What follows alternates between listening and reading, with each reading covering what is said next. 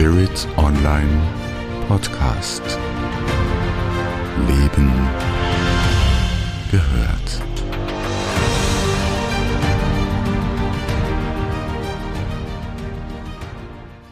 Glastonbury und Avalon sind in der spirituellen Community zwei echte Sehnsuchtsorte. Fast so wie die Provence, wie Okzitanien oder Paris für die Fans von Maria Magdalena.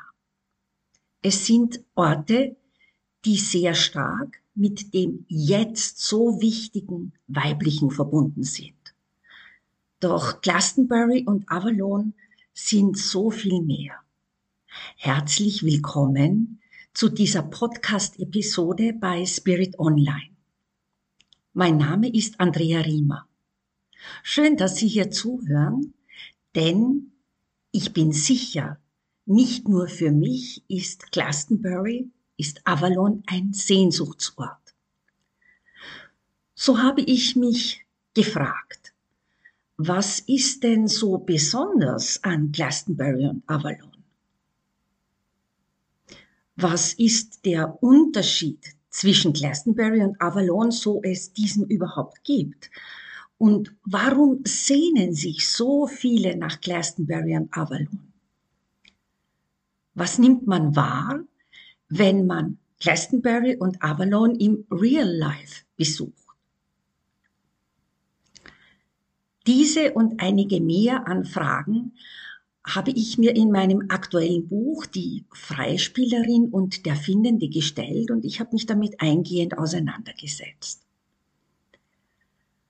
Als ich das erste Mal Glastonbury besuchte, erfüllte ich mir einen lang gehegten Wunsch. Ich hatte mehrfach Okzitanien und Paris besucht und ging auf Maria Magdalenas Spuren. Doch Glastonbury? Wo lag dieser Sehnsuchtsort, um den sich so viele Geschichten rankten? Im Real Life liegt Glastonbury gut drei Stunden mit dem Zug von London entfernt im Südwesten Englands. Man kann es sowohl mit dem Auto als auch mit dem Zug und mit Bussen erreichen. Die Landschaft erzählt eine Geschichte. Eine Geschichte über Summer Settlement, über Somerset, wie diese Landschaft genannt wird. Es ist ein Marschland, das die Gegend rund um Glastonbury kennzeichnet. Vor langer Zeit war dieser Raum überflutet. Man sieht es heute noch, wenn man die umgebende Landschaft genau beobachtet. Der Ort sticht zwischen dem Land und dem Marschland hervor. Hinter dem Schleier des Vergessens, da zeigen sich ganz andere Welten. Es liegt immer ein Hauch von Mystik über dem Raum. Die Landschaft mit den speziellen Lichtspiegelungen, den sanften Hügeln, dem vielen Grün und der so speziellen Schönheit. An nebeligen Tagen erhält man eine Vorstellung, wie es gewesen sein mag, als Glastonbury noch eine Insel war. Die Glasinsel.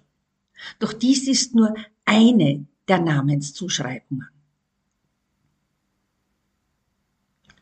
So ist auch Avalon, das mystische Königreich, mit Glastonbury eng verbunden. Die Apfelinsel, der mystische Ort aus dem Sagenkreis um König Artus. Hier zeigt sich wieder diese tiefe Sehnsucht, dem anderen zu begegnen, hinter den Vorhang zu blicken und sich neu zu orientieren.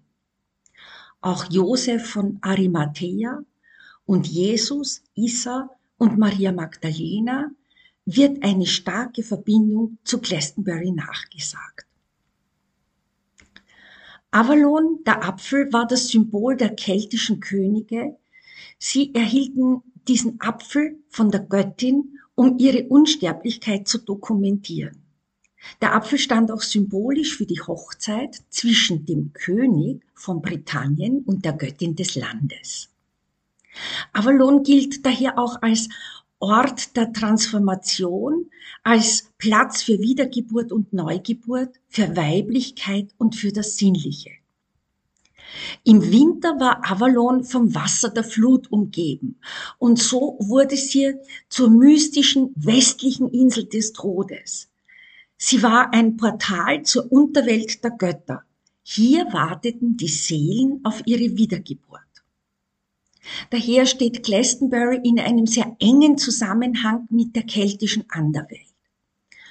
Und für die Kelten war die Anderwelt oder Anderswelt etwas ganz Natürliches, das zum Alltagsleben gehörte. Da gab es diese Trennung, die wir heute kennen, nicht.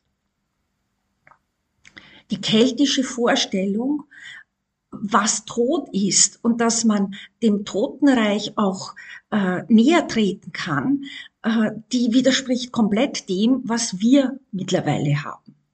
In diesem Jenseits gibt es auch keine Belohnung oder eine Strafe.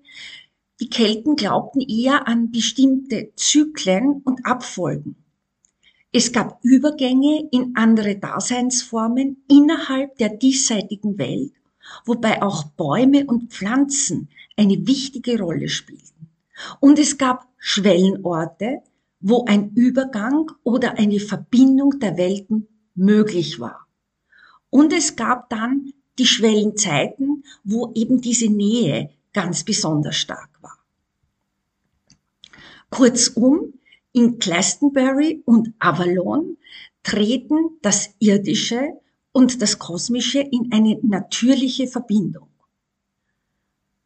Heute sind die Gewässer und die aus der Flut entstehenden Seelen, die ehemals die westliche Insel umgaben, trockengelegt.